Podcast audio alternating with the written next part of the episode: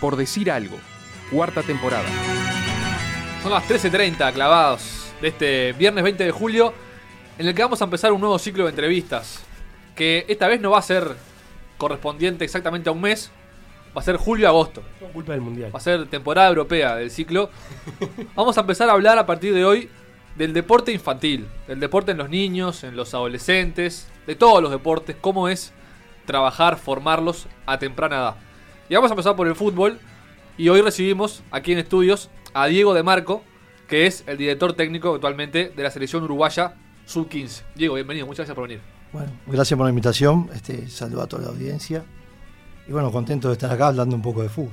¿Y es tu pasión trabajar con los, con los niños? Porque se ha dado que, tu carrera tiene una vasta trayectoria en, formativas. ¿Fue por elección o porque se dio así? Eh, mi pasión es el fútbol. Después que uno dejó de ser jugador de fútbol, entendió que como era tanto lo que le gustaba el fútbol, decidió eh, empezar a ser técnico de fútbol. Y a partir de ahí, por distintos motivos, cuando uno empieza de entrenador, la primera puerta que se abrió fue empezar a trabajar con chicos eh, de temprana edad en el fútbol juvenil. Y realmente me gustó y es una edad que me gusta mucho y, me siento muy bien. Actualmente estás en la sub-15, que es la sub-15 del año que viene de Uruguay. O sea que hoy día estás con gurises que tienen 13, 14 años. Exacto, son sub-14. Sería el, primer año que juegan a nivel de fútbol juvenil, la sub-14, que el año que viene cuando sea el sudamericano van a ser sub-15. Por lo tanto, están recién arrancando en esto de jugar en cancha grande y bueno, es una etapa muy linda para, para que ellos puedan aprender las cosas que les vamos transmitiendo. En materia de, enseñanza de fundamentos técnicos, ¿hay cosas para enseñarles o a, esta edad los jugadores ya, ya saben jugar el fútbol y ya no, se les puede agregar nada más? No, la técnica hay que, hay que trabajarla. Ni que hablar que la etapa más sensible es, es antes, pero hay que perfeccionarla. Y bueno, eh, después que vienen del Babi o de, o de Aufi, en los distintos clubes donde juegan, hay que hacer un repaso y perfeccionar este, ya sea el golpe, el control, y todo, todas las áreas de la técnica. ¿Cuál es, la, importante. ¿Cuál es la edad más sensible? Y yo creo que a temprana edad, entre 8 y 9 años, este, a partir de 8 o 9 años hay que trabajar la técnica eh, bastante. Después en esta edad se puede mejorar, pero creo que, que, la, etapa sensible es antes. ¿Y cómo llegan esos jugadores que vos recibís después de esa etapa sensible? Y bueno, en, esa, en ese ítem capaz que no, no tan bien. Eh, sin embargo, eh, si no fuera por el baby fútbol, por esa competencia que hay acá a nivel de este, en Uruguay que, es muy intensa, eh, hace que haya muchos, muchos chicos que quieran jugar al fútbol y bueno, y hay buenos talentos. Lo que no significa que en el ítem de, la técnica estén bien, hay que ayudarlos, trabajarlos y se mejora también. Y eso se, para adquirirla es algo tarde, pero se puede adquirir, eh, pero se perfecciona y eso es importante. Cuando se perfecciona se puede volver a perder. O sea, se logra un, nivel y se puede volver a perder. Por lo tanto hay que seguir trabajando siempre la técnica. ¿Y cuánto influye el piso con el que juegan a los 8, 9, 10 años en el baby fútbol por el tema de las carencias de técnica? Eh, no, yo creo que lo que incide el piso es en la velocidad del juego. En la técnica, nosotros jugamos en la calle y teníamos técnica, estamos todo el día jugando en la calle con pelota de plástico. Este, yo creo que eso no, no, no, no, no me parece importante. Sí, para, el juego veloz es importante las canchas. Y bueno, tal vez eh, para jugar veloz, acá se precisa dos tiempos para controlar porque no sabemos por dónde, por dónde va a venir la pelota. Y bueno, es un trabajo de atención más que de técnica. Pero, pero sí creo que, este, que, el, que el chiquilín se puede perfeccionar ya con 14, 13 años. Este, y a partir de ahí puede mejorar. Y, y con lo que vienen de baby eh, por algo llegan tantos jugadores de Uruguay. ¿no? No solo la técnica, sino la visión de fútbol, o, ahí cuando se empieza a trabajar la visión, o sea, el, cómo jugar, los espacios. Yo creo que la visión del juego ya está, está en el jugador, está en el chico, cuando viene. Después nosotros lo que le enseñamos es a dominar los espacios en los cuales van a jugar, cuando sean, en caso de que lleguen a ser profesionales, eh, cuando sean profesionales van a jugar en ese espacio, y bueno, de acuerdo a ese espacio que tienen, qué visión de cancha tienen. Pero la idea de juego, la lectura de juego, es algo que el chiquilín eh, sí lo trae. De hecho, yo recuerdo ir a ver a mi hermano chico al baby fútbol y siempre está e-, ese que sí, mira, ese cómo la mueve, o sea, que te das cuenta que el tipo ya tiene técnica, ya tiene idea de fútbol, o sea, es el que frena la pelota cuando pasan todos los gurises y, es el que, el que marca el tiempo de juego. Obviamente eh, ahí son como casos destacados dentro del baby fútbol, me imagino que luego ya se va eh, emparejando. siempre digo, cuando hablamos con la gente de captación, eh, vamos a ver un partido de fútbol y los cuatro vamos a coincidir quién es el mejor Claro. No le vamos a dar a ese, porque ese se ve de todos lados y bueno, a ese no se le enseñó, ya vino con algo o lo fue adquiriendo a medida que fue jugando con sus propios compañeros en el baby fútbol. Yo siempre le digo que a la gente que va a captar, que trate de buscar el talento oculto, que lo está en la cancha. Que a veces vemos a ese que juega muy bien, que se destaca, que es muy fácil darse cuenta cuál es, y no vemos a aquel que está escondido, que tal vez tiene cosas muy importantes y que, y que hay que saber eh, poder verlas. Claro. Este, ¿La AUF tiene su departamento de captación? Eh, no. O sea, el, departamento de captación somos nosotros. ¿Los entrenadores? Los entrenadores que salimos a buscar el. Este, pero no tiene eh, eh, exclusivamente para captar, sino que todo el staff técnico que está en las distintas categorías es el que capta a los jugadores. Cuando hablabas de captación, hablabas de cómo trabajabas en clubes entonces, por ejemplo en Liverpool Nacional. Exacto. Yo trabajé en Central, dos años, dos años rentista, siete años en Liverpool y dos en Nacional. Y ahí, eh, el captador, ¿qué, ¿cuál es su principal virtud o qué hay que tener para ser captador? ¿Cualquier entrenador puede ser captador? Eh, pues, puede ser, sí. Puede ser. El tema que sea bueno. Claro, que tenga buen Hacia dónde apuntes, claro, hacia dónde apuntes lo que buscas. Yo creo que hay gente que se especializa en la captación y es buena captando. Eh, y no capta el momento, sino que tiene la capacidad de poder ver un jugador proyectado este, y que pueda tener futuro eh, más adelante.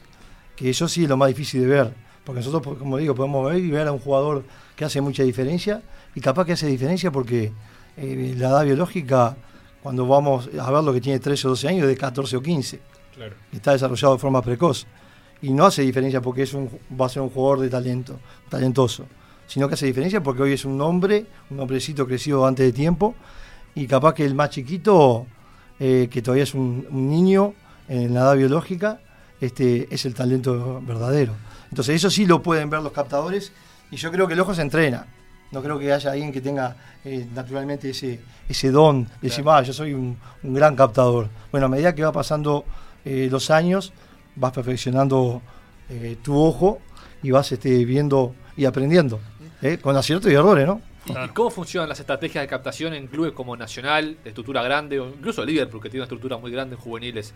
Eh, ¿Están desperdigadas por todo el país? ¿O cómo, funciona la captación? Bueno, eh, por supuesto que hay niveles de inversión en, distintos equipos. Yo puedo hablar de los equipos que estuve.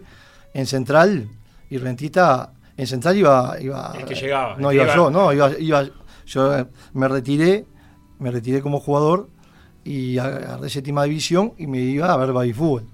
Ah, Pero era un trabajo que lo hacía eh, eh, de onda. Para no, para tratar de tener un buen cuadro para, el, otro, para el otro año. Este, y así arrancamos.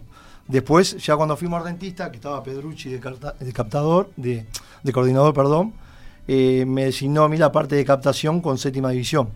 Entonces ya tenía un ayudante que también colaboraba y éramos dos para captar.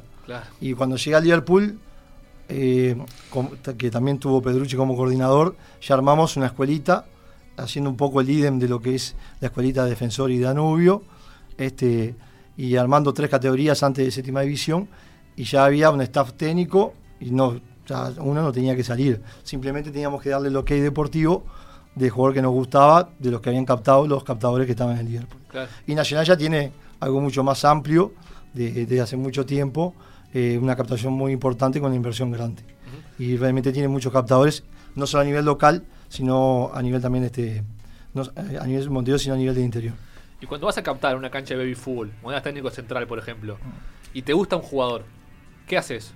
¿Cómo procedes? ¿Hablas con el padre o con el club? No, eh, primero pedimos autorización al entrenador y después, estando ahí afuera, es muy fácil hacer cuenta quién es el papá.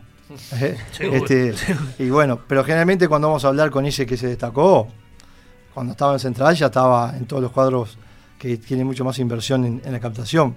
Y ahí había que ser este, habilidoso, ¿eh? hablar con, tratar de no hablar con ese crack porque, o ese jugador que era bueno, porque era muy claro que, era, que iba a estar en un equipo fuerte, y buscar ese talento oculto que te decía, y a partir de ahí hablar y explicarle que platicamos en tal lado, que bueno, que teníamos un staff, un staff técnico que íbamos a atenderlo, había que ofrecerle otro tipo de cosas que los clubes más fuertes capaz que le pueden dar un viático, buenas canchas, buena ropa, bueno, había que este, desde la parte humana tratar de, conquistar ese jugador y después que iban ya no, ya no se iban más. Y ahí cuando hablas con el padre o con la madre, ¿qué percibís en cuanto a ilusión? ¿Sentís que realmente hay, hay mucho puesto en el, en el niño? Eh, bueno, yo hace mucho que ya no salgo a una cancha de béisbol a, preguntar por un chiquitín. En ese momento eh, era raro que, que rentista, que central, que un equipo te fuera a buscar. Siempre eran los cuadros más fuertes. Quedaban sorprendidos primero cuando le decías el nombre. Como que sentían, este, no, pa, pensé que era el de, un cuadro grande, me vino a buscar. Después lo mandaban y ya como que eh, no, yo veía que había tranquilidad, no, no. Me parece que ahora está un poquito más complicado. Como que hay muchos también agentes trabajando en el fútbol y bueno, que también que están ofreciendo cosas en, algunos aspectos para ayudar al jugador, ¿eh? pero que sí pueden confundir. Pero en ese entonces cuando uno era técnico captador, era, era todo más tranquilo. Hablaste de Nacional y nosotros la semana pasada en el portal subimos una nota a Pierre Sarratía, francés que trabaja con, con Nacional, y él hablaba, eh, uno de los aspectos que trabajó Francia y era el, desarraigo de los, de los gurises, y que intentó la Federación Francesa que la mayoría de gurises por edad menores a 16 jugaran en no más de un radio de 150 kilómetros de, su casa. ¿Cómo se trabaja eso en Uruguay, que es Montevideo y poca cosa más, a esa edad, ¿no? Vos estás teniendo gurises ahora de 13, 14 años que quizás sean de, de parte del interior y al, el desarrollo futbolístico tiene que ir de la mano con esto de estar viviendo a muchísimos kilómetros de su casa. Sí, estoy al tanto de, cómo se manejan en Francia, porque he ido a charlas de, gente que trabaja en los distintos centros de, formación de Francia. Y bueno, es una de las cosas que el maestro eh, eh, quiere, quiere empezar a, trabajar.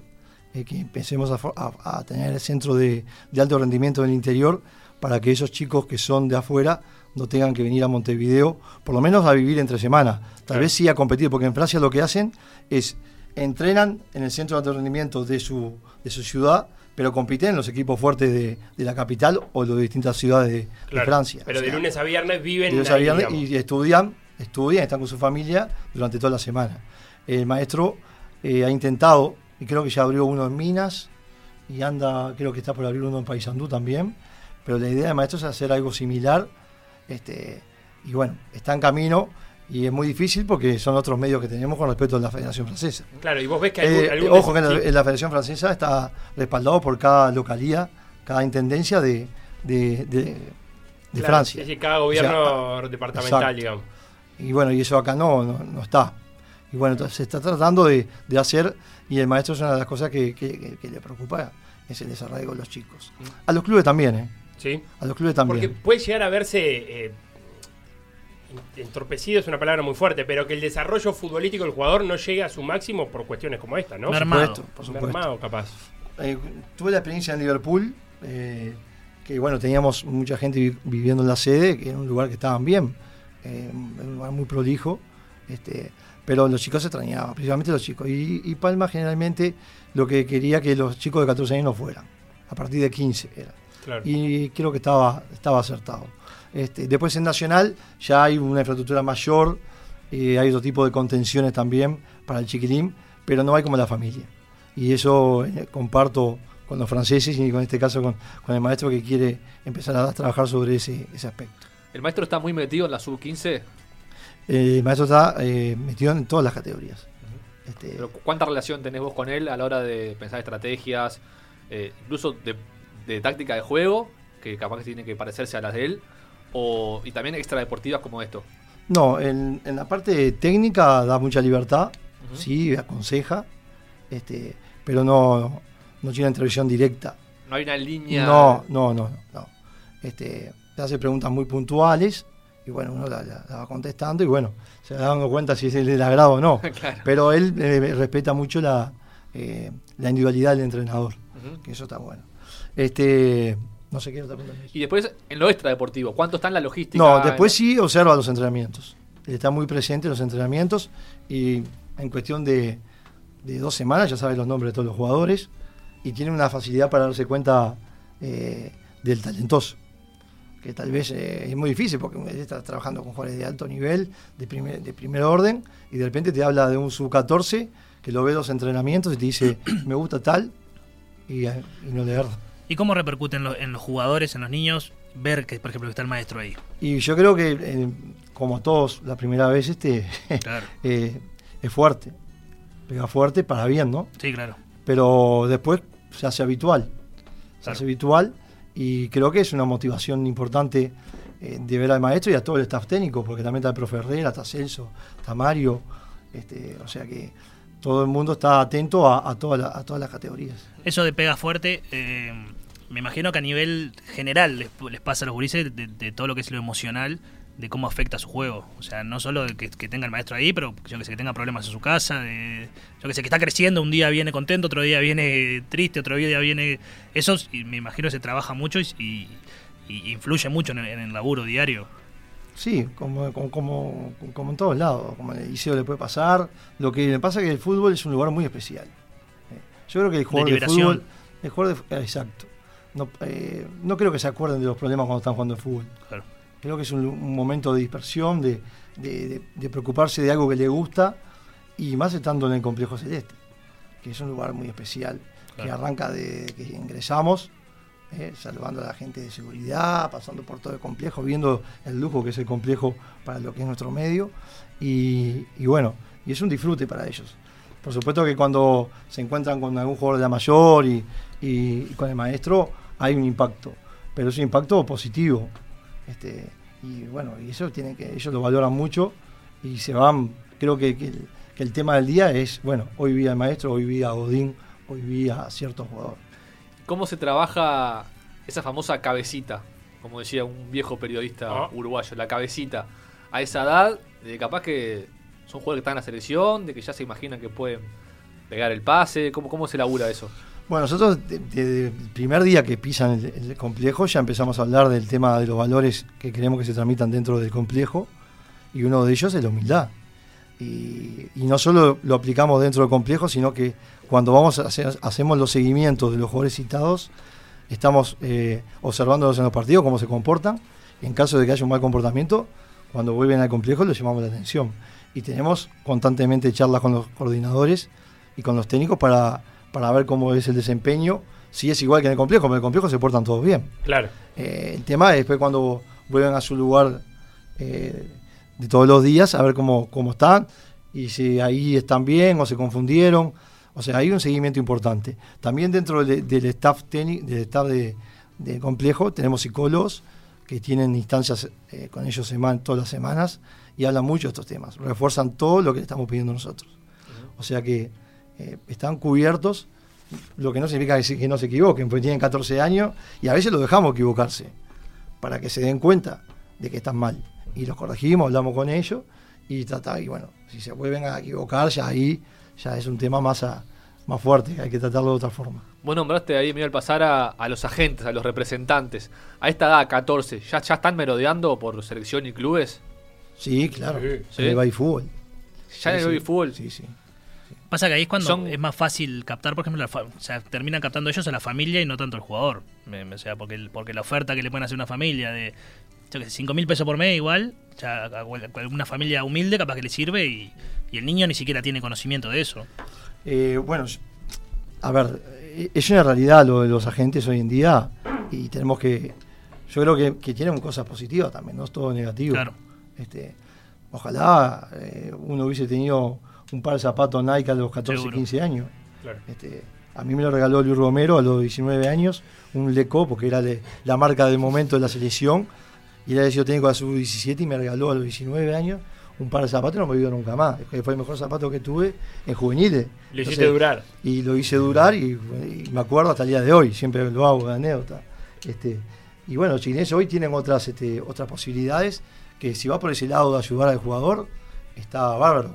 Este, eh, es lo que pienso y, y ojalá hubiésemos tenido esas herramientas siempre y cuando sea positivo. Hay, hay gente buena y hay gente que no son. Y hablando- como, como técnicos. Claro, depende del como- lado del negocio que quieran estar. Tal cual, tal cual.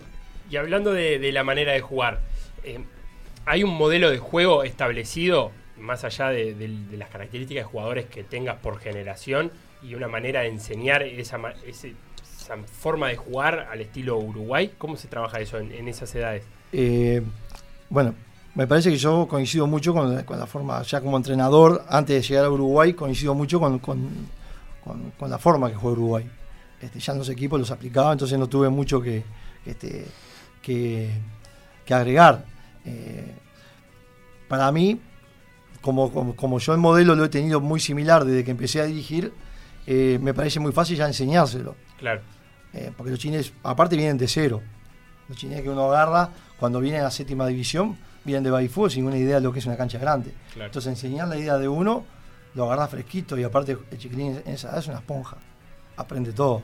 Ahora, ¿qué me pasa? En la selección, ahí sí tenemos un poquito más de complicación para enseñarles lo que queremos, porque arrancan con el entrenador del club Claro. y simultáneamente tenemos que transmitir la idea nuestra. Y aparte Entonces- esa edad puede, puede llegar a pasar de que vos pienses que lo que te dice tu entrenador es la verdad absoluta, digamos. No, por supuesto. Esta la- est- así se es el juega. máximo referente. Claro, y si vos le planteas de otra manera, quizás piense que hasta que estás equivocado. Bueno, entonces el jugador que va a la sub-15 o la sub-14 en este caso, se encuentra con esa, con esa problemática. Bueno, mi técnico de lunes a miércoles estoy con De Marco que me pide esto. Y después de, de jueves a domingo estoy con, con el técnico de- del club que me pide cosas que son parecidas pero distintas. O al revés. Yo sé que pido cosas distintas de- del entrenador.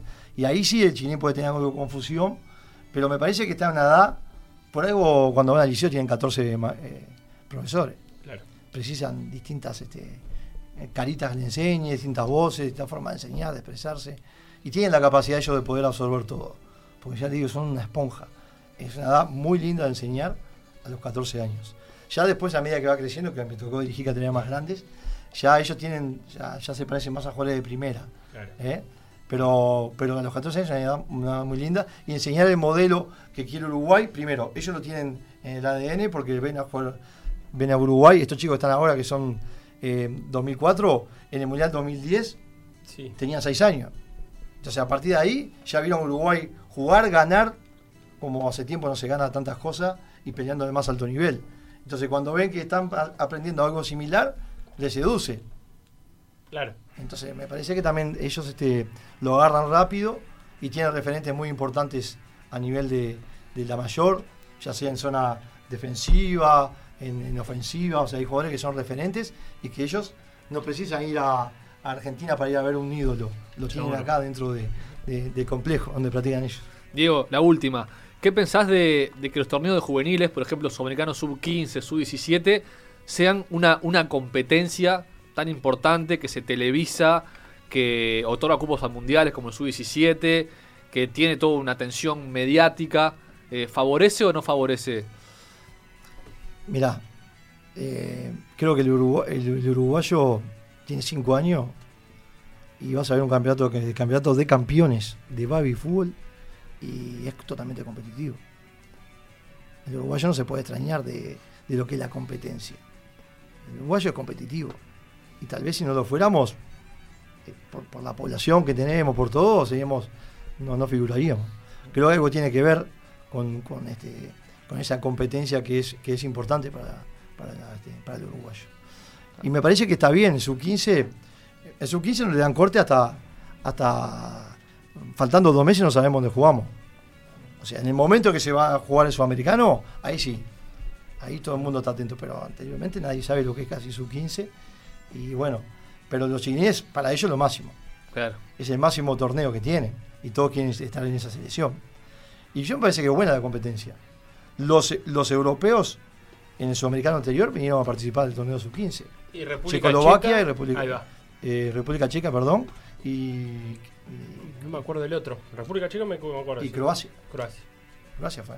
Puede ser. Este, y vinieron a competir. Y lo que dijeron ellos que ellos no tenían competencia allá y que se van a venir a jugar a Sudamérica porque quieren competir en esas edades, porque lo creen necesario. Este, y bueno, yo creo que eso no es malo, eh, siempre y cuando no, no, no, no, no- no- no nos pasemos, digo. Pero me parece que está, que está bueno que haya competencia. Muy bien, Diego de Marco, entrenador de la selección sub-15 de Uruguay, muchas gracias por este rato, por esta charla y suerte en todo este proceso. Bueno, muchas gracias y a las órdenes.